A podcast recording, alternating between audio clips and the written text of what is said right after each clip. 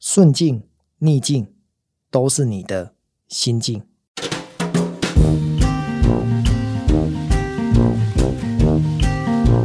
两年前我去加油站加油，帮我加油的是一位工读生，看起来就是一个大一或大二的学生。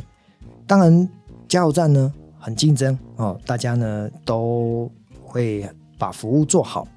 可是呢，因为这两年遇到了疫情，大家呢会竭尽所能的，除了卖油以外，也卖一些周边的商品。有些加油站会卖咖啡，有些加油站呢会卖一些像汽油精啊，或者是一些周边商品。那我这一次去加油的时候呢，这一位小朋友呢，哦，就是这位大学生工读生，他跟我说：“先生。”你除了加油，要不要买一个空气芳香剂，可以放在车子里面，可以让你的车子呢有一种呃，比如说有水果的香气啦，或者是有玫瑰花的香气等等的。他有说有四种不同的品相可以选购。那因为我觉得车子本身就不想要有太多其他的味道哈，我就跟这个小朋友说，哎，不用好了，我就加油就好了。结果油跳枪之后呢，他就问我说：“哎，到底要收现金还是要刷卡嘛？”我就拿了信用卡给他。等到我拿信用卡给他的时候，他又问我说：“先生，你真的不买那个空气芳香的小物吗？才八十八块耶。”那我还是跟他说：“啊，不用了，不用了。”哈，那他是第二次跟我推销这个产品。等到他的那个刷卡单据拿给我签的时候，他最后呢又问我一次：“先生，你真的不买？”空气芳香的小物吗？哇！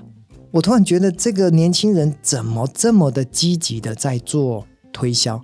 我就问这个年轻人说：“哎，你有业绩压力吗？”他说：“没有啊，但是我身为加油站的员工，公司呢有定出目标，那我们就努力达成。”好，他既然讲到了业务目标，我就问他说：“那你的目标是个人的目标还是团体的目标？”他说：“啊。”还有分吗？我说有啊，有些人呢有个人的目标，比如说要卖一百个或卖五十个，这是个人的目标。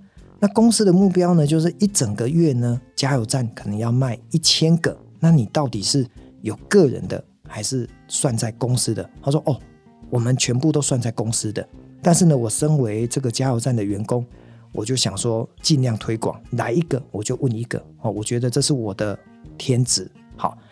讲到这边呢，我就要告诉很多的，包括现在是学生或者是刚出社会的年轻人哦，很多人我看到的，我走入校园呢去做很多的演讲，我跟很多的孩子说，你千万不要用打工的心态去测试你未来的工作形态，什么意思呢？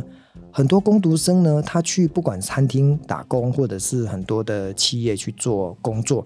他总会认为说：“哎呀，我的本职是学生，所以呢，我打工的事情呢，我只要半吊子就好。等到我出社会了，我才认真的把工作做好。”我就告诉台下的所有的学生说：“如果你是抱持这种心态，你以后出社会工作，哪怕你已经是正职的员工，你根本也不会把你的工作做好，因为。”公司请一个工读生付他一百六十八或者是更高的时薪，绝对不会希望他是用半吊子的心态。所以呢，我眼前看到的这一位年轻人，非常的积极推广这个芳香小物。虽然呢才八十八块，我拒绝他三次，但是呢，他还是不为所动的做他的一个推广的动作。好。等到呢，他把刷卡单，然后所有的东西都弄好了，我准备呢摇上玻璃扬长而去的时候，他竟然对我鞠躬九十度，而且呢大声的喊出“谢谢光临，欢迎下次再来”。他不喊这一句话，坦白讲，我车子油门一踩，绝对离开加油站。可是呢，当他喊出了这一句“谢谢光临，欢迎下次再来”的时候，我突然意会到眼前的这一位年轻人。他竟然不会因为我拒绝他三次而显露出好像我就是个 O.K.，我不买单，然后呢对他没有贡献。我把车子呢的车窗又摇下来，我就问这个年轻人说：“那个小屋拿一个来卖给我？”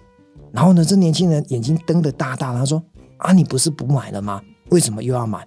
我就跟这个年轻人说：“我真的要奖励你，因为你不会因为我对你的拒绝而把服务变得更差。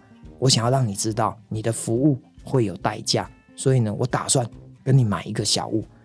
然后我就看到他的眼神，看到他的表情，非常的雀跃，非常的开心，很快的就去拿出了一个小物，我们就银货两讫。